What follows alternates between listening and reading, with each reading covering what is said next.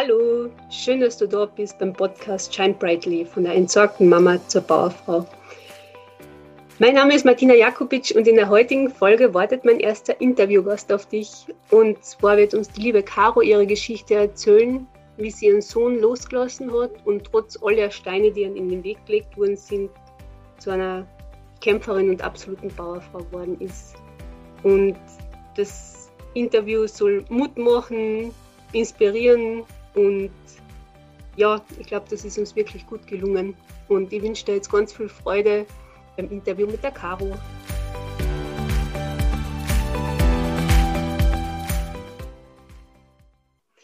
Ja, hallo liebe Caro. Hallo. Äh, schön, dass du da bist. Ja, vielleicht erzählst du ein bisschen von dir. Wie geht's dir? Wo, wer bist du? Woher kommst du? Was machst du so? Erzähl einfach mal ein bisschen von dir, dass wir die kennenlernen. Ja, sehr gerne. Und ähm, vorerst nochmal ein ganz großes Dankeschön an dich, dass du mich hier eingeladen hast, meine gerne. Geschichte zu erzählen. Das ähm, hat mich sehr berührt und auch ein ganz großes Lob an dich, dass du diesen Podcast ins Leben gerufen hast, weil ich glaube, äh, dass das, glaube ich, sehr vielen Menschen helfen wird. Ähm, ja, weil einfach viel zu wenig darüber gesprochen wird. Mhm, danke vielmals. Und jetzt mal zu meiner Person. Ich bin 41 Jahre alt und lebe vor den Toren Berlins im wunderschönen Potsdam mit meinem Freund und unseren Kindern zusammen.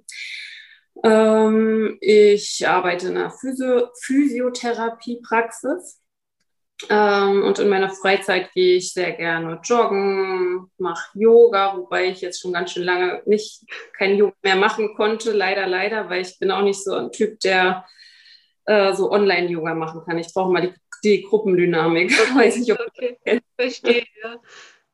Und äh, ja, ich male auch total gerne. Okay. Am liebsten so mit Ölfarben. Und ähm, ja, und ich koche auch total gerne, was mein Freund äh, sehr erfreut. äh, ja. Genau umgekehrt. Echt, ja. Das freut mich sehr. kann ich mir auch gut vorstellen. So, und vor, so vor anderthalb Jahren ähm, habe ich angefangen, so meinen Weg so ein bisschen in die spirituelle Richtung zu lenken. Und so rückblickend gesehen hat mich das, denke ich, auf die schwierigste Zeit in meinem Leben vorbereitet. Ich musste ja meinen Sohn gehen lassen. Genau. Und wir haben uns, oder ich bin auf dich aufmerksam geworden in, über einen Post von dir in, auf einer gemeinsamen Facebook-Seite. Und da hast du, ich lese nur, es sind zwei Sätze vor, die mich total berührt haben und wo ich mich total wiedererkannt habe. Und zwar, äh, ich habe oft Angst, von anderen abgestempelt zu werden. Ich hätte nicht um meinen Sohn gekämpft. Als mein Sohn auszog, fühlte ich mich anfangs extrem leblos und hatte das Gefühl, es ist nur eine Hülle von mir übrig geblieben es hat mich total berührt, weil es natürlich, ja, ich mich total wiedererkannt habe in die Sätze. In die, ja, und äh, wir haben ja schon einmal kurz einen Zoom gemacht, wo wir uns kennengelernt haben. Und da hast du mir ja erzählt, dass du deinen Sohn einmal unter der Woche siehst und alle 14 Tage am Wochenende. Und, genau, und wenn du willst, kannst du uns jetzt gerne erzählen, wie, wie ist es dazu gekommen? Ja, erzähl einfach drauf los, hätte ich gesagt. Gerne.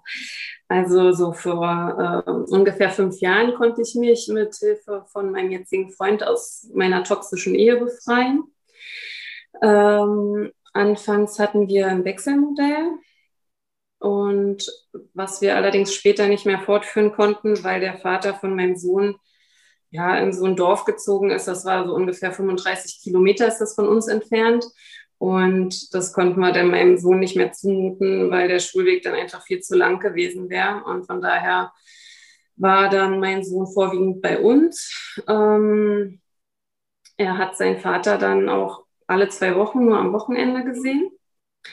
Ähm, allerdings war es so, dass wenn er sonntags von seinem Vater kam, war er total aufgelöst. Er weinte sehr viel was mir natürlich das Herz zerriss und ich auch so hin und her gerissen war, weil auf einer Seite wollte ich für ihn da sein und ihn trösten, auf der anderen Seite spürte ich auch so eine kleine, ja, wusste ich nicht so richtig, wie ich damit umgehen soll, weil ich mir immer dachte, warum freut er sich jetzt nicht, dass er wieder bei mir ist? Also da war ich auch irgendwie noch nicht so weit, das zu erkennen, dass es gar nicht um meine Gefühle geht, sondern eigentlich nur um die von meinem Sohn. Und deswegen frustrierte mich das dann auch immer, wenn er dann wegen seinem Vater weinte. Auf der einen Seite, wie gesagt, aber ja, nee, das, also mein Sohn litt darunter sehr und dann ähm, stand irgendwann eine Gerichtsverhandlung an. Da sollte auch der Umgang geklärt werden, weil es halt leider immer wieder zu extremen Schwierigkeiten kam, weil mein Ex-Mann irgendwie immer machte, was er wollte und unser Leben sehr auf den Kopf stellte. Und in dieser Gerichtsverhandlung sollte dann auch beschlossen werden, oder der, der Vater von meinem Sohn wollte erlangen, dass mein Sohn alle, also dreimal an drei Wochenenden im Monat quasi zu ihm kommt und bei mir dann nur einmal an einem Wochenende ist. Mhm.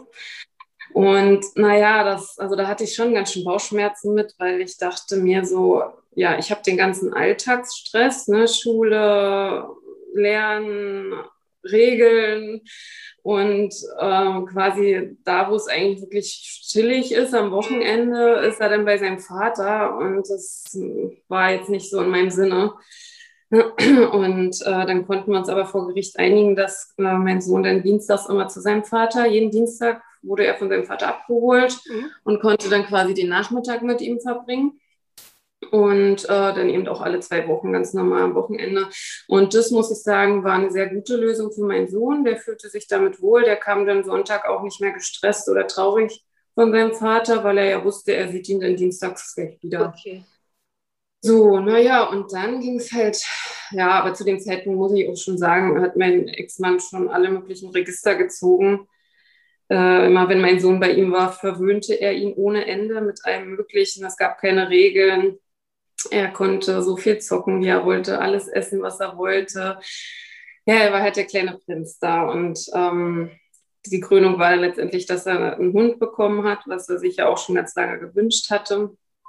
Und ähm, ja, dann war es halt so, dass der Schulwechsel bevorstand. Also er war zu dem Zeitpunkt noch in der Grundschule mhm. und ähm, äh, also langfristig mussten wir jetzt erklären, wie es denn weitergeht, weil er dann ja auf die Oberschule, Gymnasium okay. oder was auch immer wollte. Wie alt ist der Sohn jetzt dann? Überhaupt? Bitte? Wie, wie alt ist der Sohn? 13 ist er. 13 also er wird jetzt, nee, Entschuldigung, er wird am 1. Mai 13 erst. Okay. okay. Äh, genau. Und jedenfalls war es dann so, dass ich immer wieder hörte von, äh, also auch von dem Sohn von meinem Freund und auch von einer Mitarbeiterin vom Jugendamt, dass sich mein Sohn wohl wünschen würde, zu seinem Vater zu ziehen, wenn er auf der Oberschule ist. Und irgendwann hatte er es auch mal mir gesagt, muss ich gestehen, aber ich habe es total verdrängt. Ich bin gar nicht drauf gegangen. Ich wollte das gar nicht hören.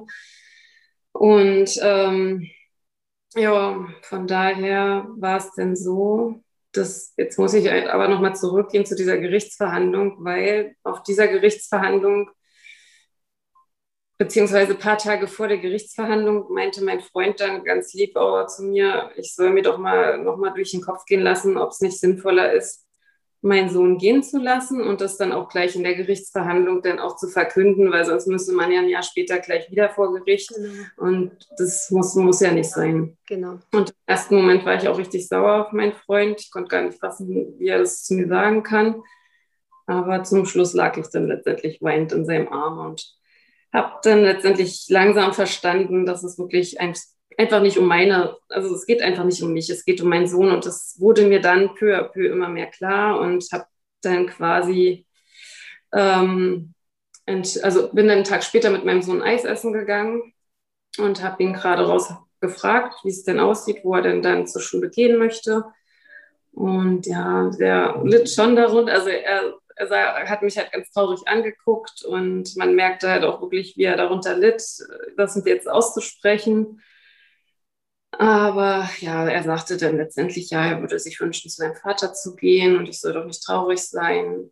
Allerdings, was er dann zum Schluss sagte, ähm, hat mir dann auch wieder gezeigt, dass natürlich da sehr viel Manipulation von seinem Vater im Spiel war. Er hat dann nämlich zu mir gesagt, es sei ja nur gerecht, wenn er jetzt zu seinem Papa gehen würde, da er ja äh, die letzten, also jetzt die letzte Zeit bei mir gelebt hat. Aha, okay. Mhm. okay. Ja, und so kam dann letztendlich alles so, wie es kommen musste. Okay. Ja, aber es ist natürlich für die Kinder auch schwer, weil sie ja niemanden verletzen wollen. Gell? Also es ist genau. sehr arm in der Situation einfach. Gell? Ja. Ähm, ja, und wie, wie bist du dann wirklich damit, damit umgegangen am Anfang? Also wie, wie, wie hast du das gemacht? Hm, na, die erste Reaktion, wie schon gesagt, war natürlich mhm. totale Verdrängung und äh, ich habe es totgeschwiegen und ignoriert und habe äh, ja, wollte es halt einfach nicht wahrhaben. Und ich muss auch sagen, ich war auch ein bisschen wütend und konnte es einfach irgendwie nicht fassen.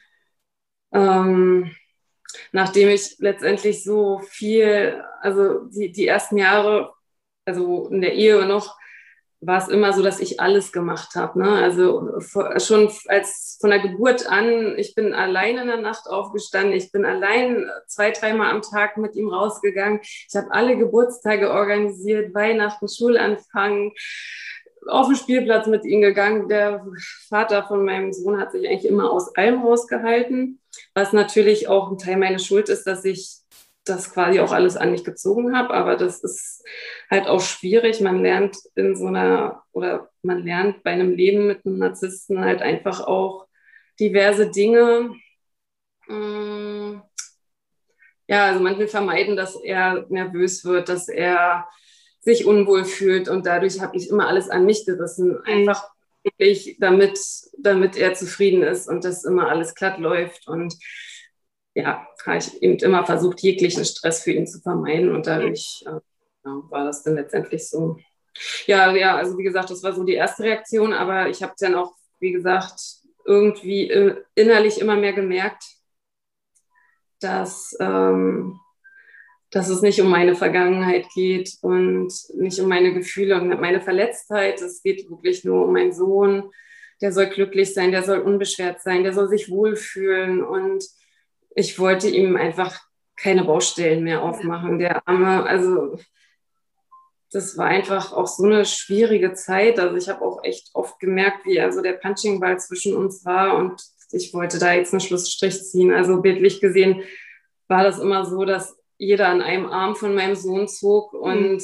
drohte in der Mitte zu zerreißen. Und das war einfach für mich als Mutter extrem schrecklich, immer, schon immer gewesen. Immer die auf einer Seite, wie gesagt, war ich im Zwiespalt, weil ich auch irgendwie mein Ego hatte. Mhm. Auf der anderen Seite konnte ich es kaum ertragen, wie mein Sohn litt. Ja, okay, das verstehe ich total. Wie ist dein Verhältnis heute zu deinem Sohn? Oder mhm. ich meine, es war ja nie schlecht in dem Sinn, aber ähm, gibt es da irgendwie, jetzt wo er Teenager wird oder so, ist, hat sich da irgendwas verändert? Oder? Naja, also es war schon anfangs sehr, sehr angespannt. Also es also klar, so die Grundliebe war immer zwischen uns mhm. da.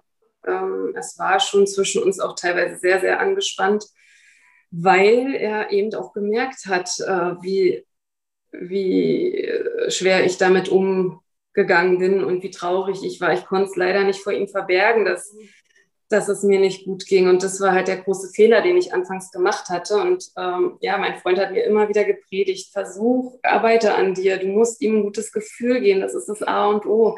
Und irgendwann ist dann wirklich, hat es bei mir auch Klick gemacht und ich habe ja dann, wie gesagt, so ein bisschen mich intensiver mit so Persönlichkeitsentwicklung mhm.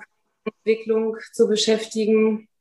Und dadurch konnte ich dann endlich lernen, viele Dinge loszulassen, zu vergeben und ähm, ja, auch das, das Schreiben war ein ganz großes, ähm, also war, war extrem wichtig für diese Entwicklung, weil dadurch konnte ich halt letztendlich wirklich richtig anfangen zu heilen. Mhm.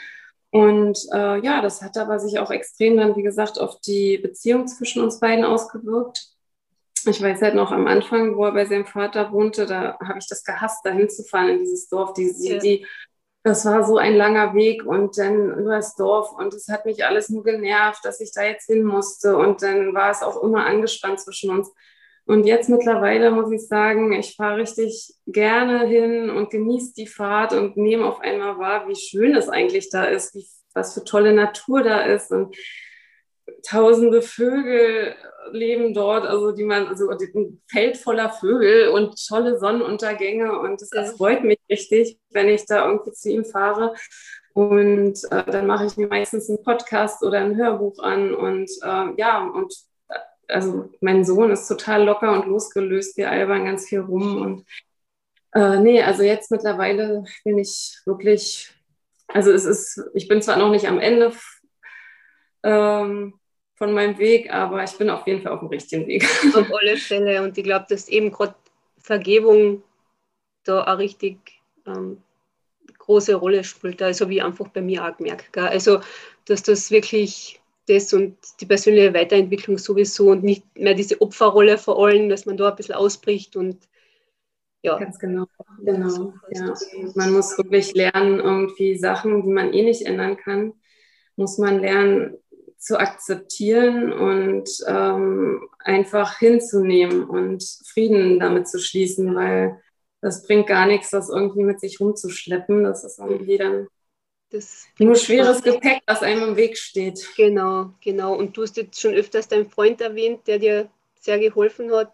Hat es sonst noch Menschen gegeben, erstens einmal, ob das die überhaupt gewusst haben oder davon wissen, äh, dass das hat, wie ist das jetzt eigentlich? Das habe ich jetzt gar nicht gefragt. Hast du das Sorgerecht noch? Ja, wir haben das geteilt. Schon, habt geteilt, das okay. Ähm, wer davon weiß, dass dein Sohn jetzt nicht bei dir ist? Oder mhm. ähm, wer hat dir geholfen? Wer war Unterstützung für dich in der Zeit?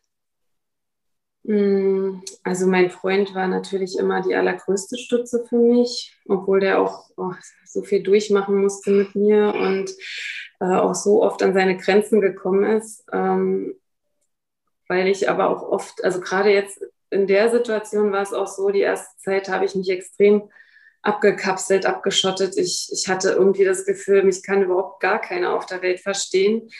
Ähm, und von daher habe ich irgendwie auch gar keinen richtig groß an mich rangelassen. Und ich muss auch sagen, klar, meine Familie weiß es natürlich und die haben mich natürlich auch äh, immer unterstützt und mir geholfen. Ähm, aber ansonsten, klar, ein paar engere Freunde, die auch für mich da waren. Aber also ich muss sagen, bis heute habe ich damit echt ein großes Problem, das zu erzählen. Ähm, selbst, also viele Arbeitskollegen wissen das nicht und ähm, wenn ich Leute also so kennenlerne oder so, also ich, ich vermeide dieses Thema und ich versuche es, bis es überhaupt nicht mehr geht, da nicht drüber zu sprechen.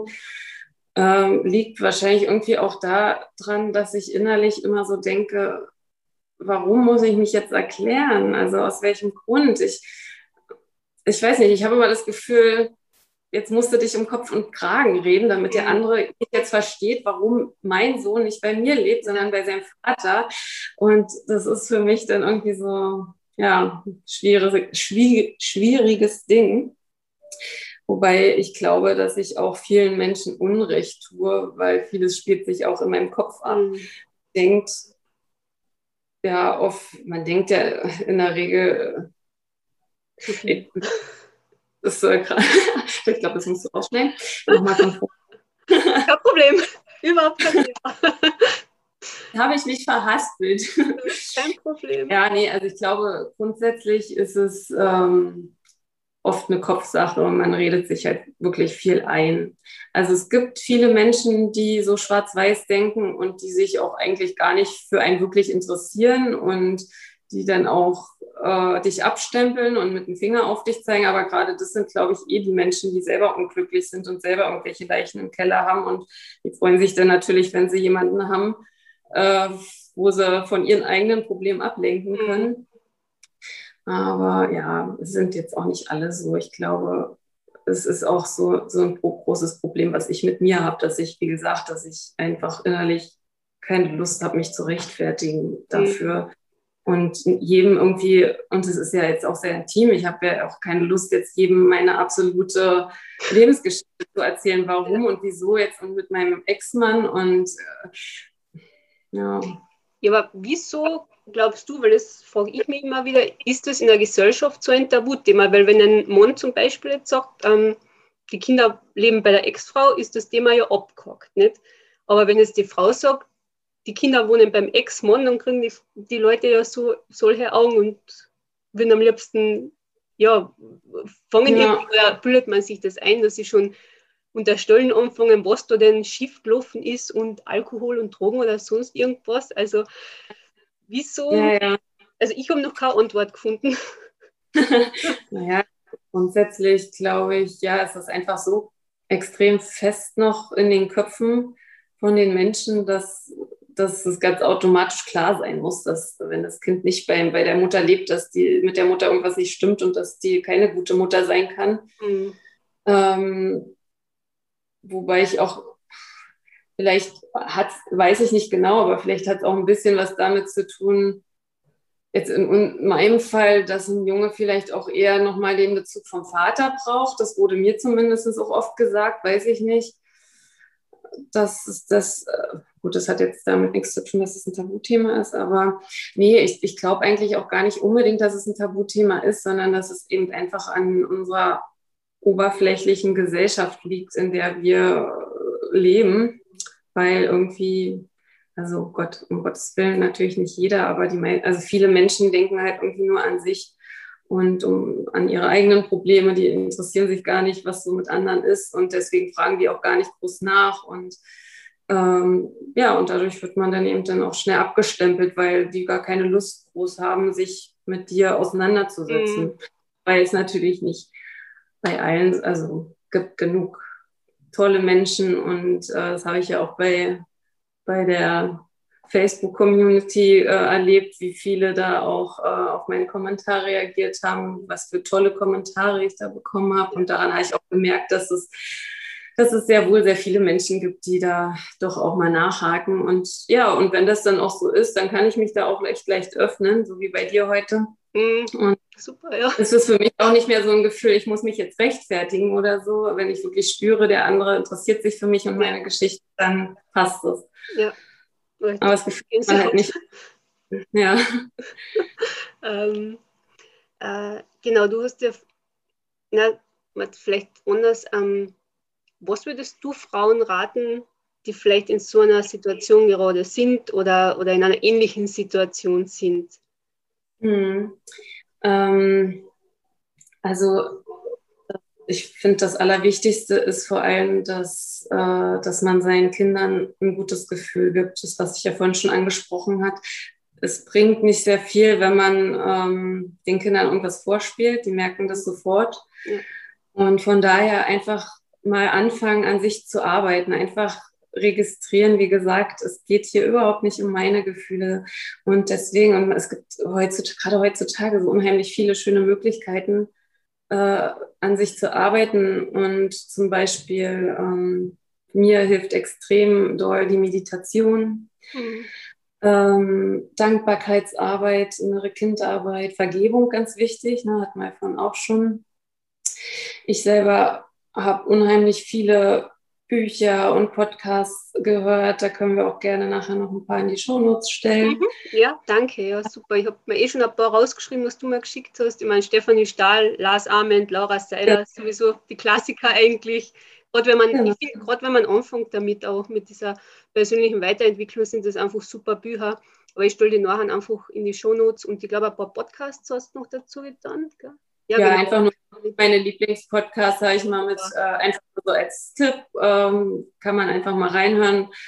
Und ähm, ja, von daher, wie gesagt, also ähm, versucht einfach, ähm, ja, mit euch, äh, mit euren Gefühlen Frieden zu schließen und äh, in die Vergebung zu kommen. Und das ist vor allem ganz wichtig. Und wie gesagt, Nee, und dann läuft es auch, finde ich. Also dann fließt es und dann eure Kinder merken das dann, dass es euch gut geht und dann, dann wird alles gut, denke ich. Ja. Jedenfalls es mir so. Bei mir auch. ähm, ja, und du hast eben schon früher gesagt, dass du gern schreibst und dabei bist, auch ein Buch zu schreiben? Oder genau, wie bist du? Oder wie, wie, wie schaut es da aus? Wie ist der Stand der Dinge?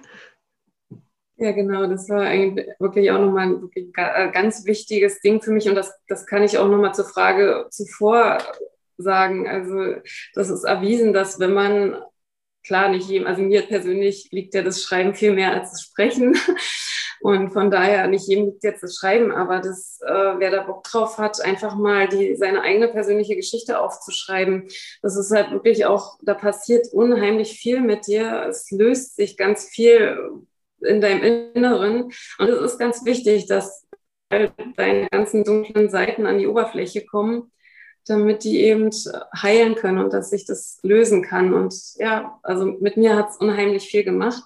Und das habe ich ungefähr vor fünf Monaten habe ich angefangen. Ich bin jetzt ungefähr bei der Hälfte. Oh, super. Das geht jeder hin. super. Schön. Ja, ich muss auch sagen, also es war auch wie so eine Eingebung ja, keine Ahnung, ich habe jetzt auch schon viel so über Seelenaufgabe gehört und gelesen und irgendwie habe ich das Gefühl, es ist einfach meine Seelenaufgabe, dieses Buch zu schreiben und damit so vielen Menschen wie möglich auch zu helfen, ist natürlich mein allergrößter Wunsch, aber eben das ist auch für mich einfach die größte Hilfe ja. ever.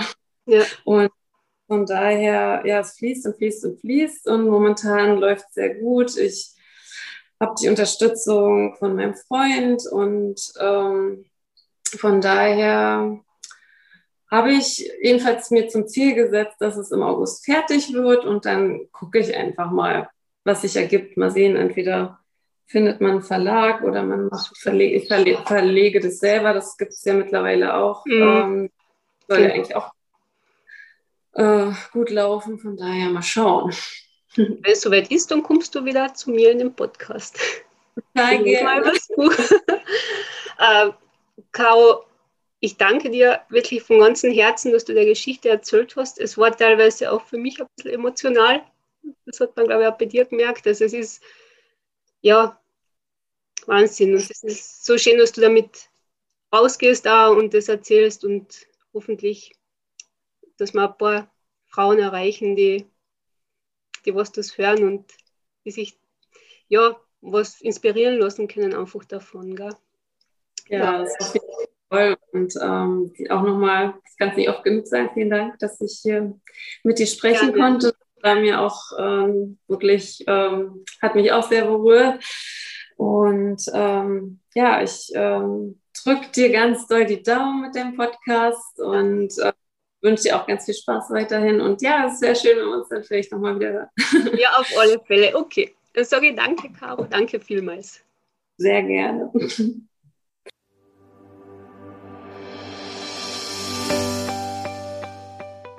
Ja, ich hoffe, dass dir dieses Interview gefallen hat und dass es dir inspiriert hat und Mut gemacht hat. Und ja, wenn du Gedanken oder Erkenntnisse aus diesem Interview mitbringst, bin ich mich freuen, wenn du das auf Instagram teilst unter Tierseelenmensch oder da unter die Kommentare. Und ja, ich freue mich schon aufs nächste Mal. Alles Liebe, shine brightly, deine Martina.